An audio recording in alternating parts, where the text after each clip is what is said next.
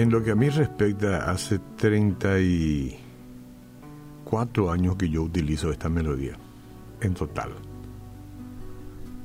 Del grupo Quiero Alabarte, la melodía tiene un canto que no aparece aquí, ¿verdad?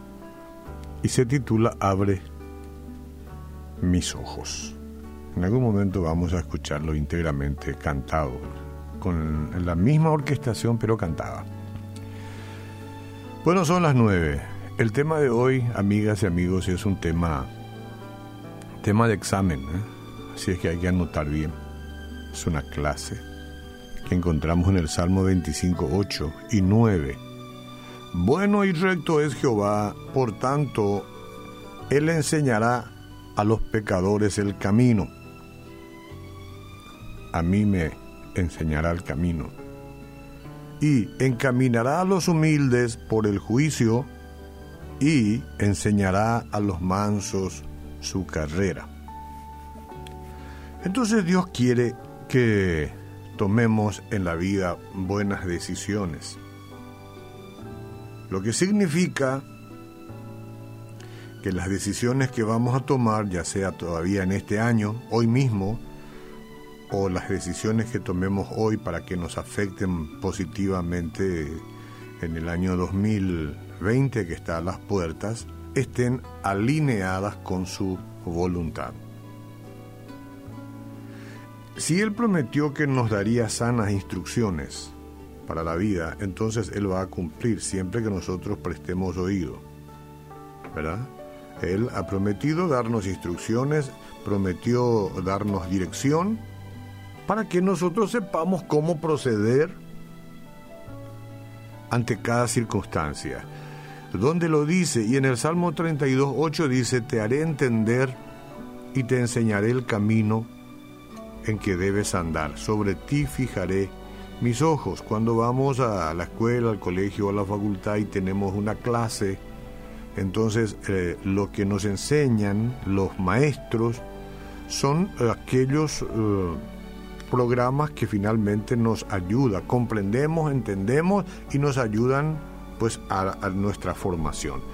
Y Dios con más razón, nos hace entender, nos enseña y nos hace entender cuál es el camino que nosotros debemos andar, porque sobre nosotros fijará sus ojos de manera constante. Eso es mucho, es un gran privilegio. La gente se pregunta, ¿cómo voy a descubrir cuál es la voluntad de Dios? Y una manera de descubrir la voluntad del Señor es seguir el modelo el modelo de Jesús. Primero asegurarse de tener un corazón limpio, una mente pura. Ahí es donde vamos a trabajar mucho. La mente es muy rápida y, y, muchas cosas pueden entrar allá si le permitimos. También tenemos que tener una voluntad rendida, no obstinada, sino rendida y un espíritu que es paciente eso es lo que tenemos que tener. Luego vamos a agregarle estos pasos. Orar con perseverancia.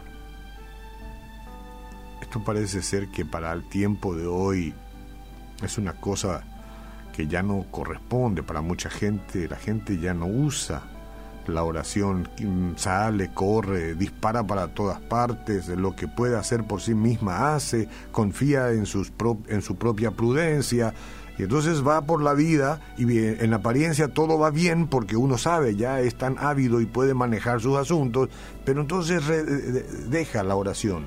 Y la Biblia eh, nos manda, si queremos nosotros tener conciencia de cuál sea la voluntad de Dios, orar con perseverancia, confiar, en las promesas de Dios y recibir la paz divina.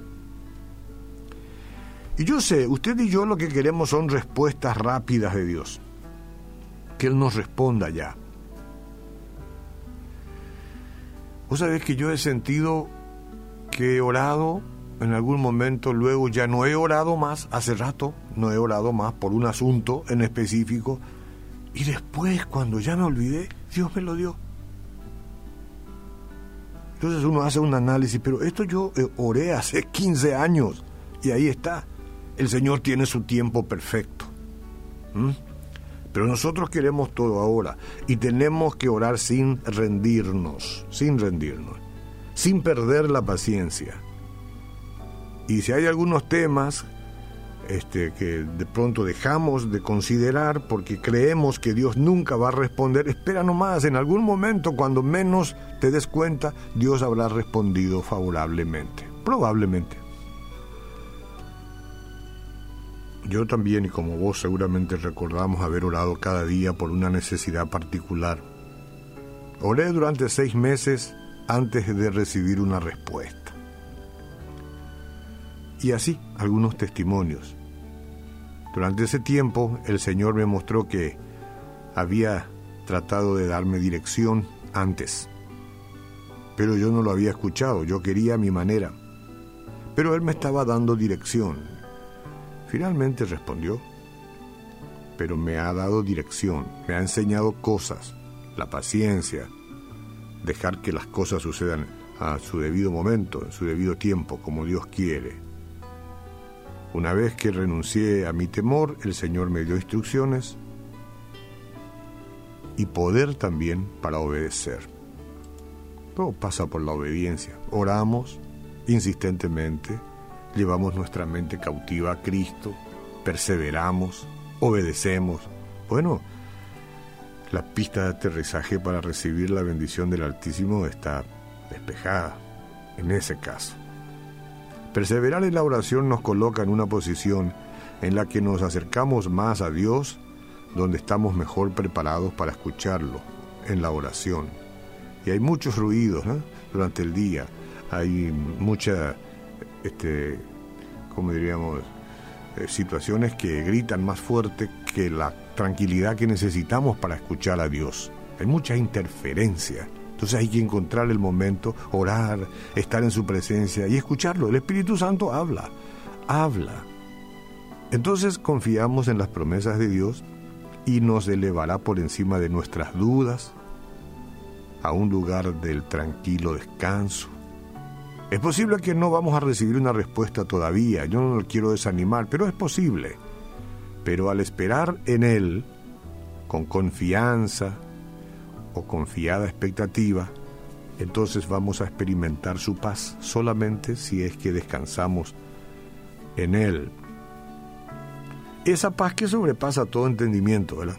Que parece ilógica, irracional para algunos, sin embargo uno está en paz esperando pues ha confiado en Dios. Filipenses 4:7 dice, y la paz de Dios que sobrepasa todo entendimiento guardará vuestros corazones y vuestros pensamientos en Cristo Jesús. Y finalmente la Biblia nos llama a dejar que la paz de Cristo gobierne. Hacerlo nos va a ayudar a encontrar nuestro camino más allá de la confusión que tenemos y a recibir la clara dirección del Señor sin dudar. Vale la pena. Cada esfuerzo que hagamos y todo el tiempo que tengamos que esperar. Vale la pena. Señor Jesús, en esta mañana mi confianza está puesta en ti. Haz como tú quieras.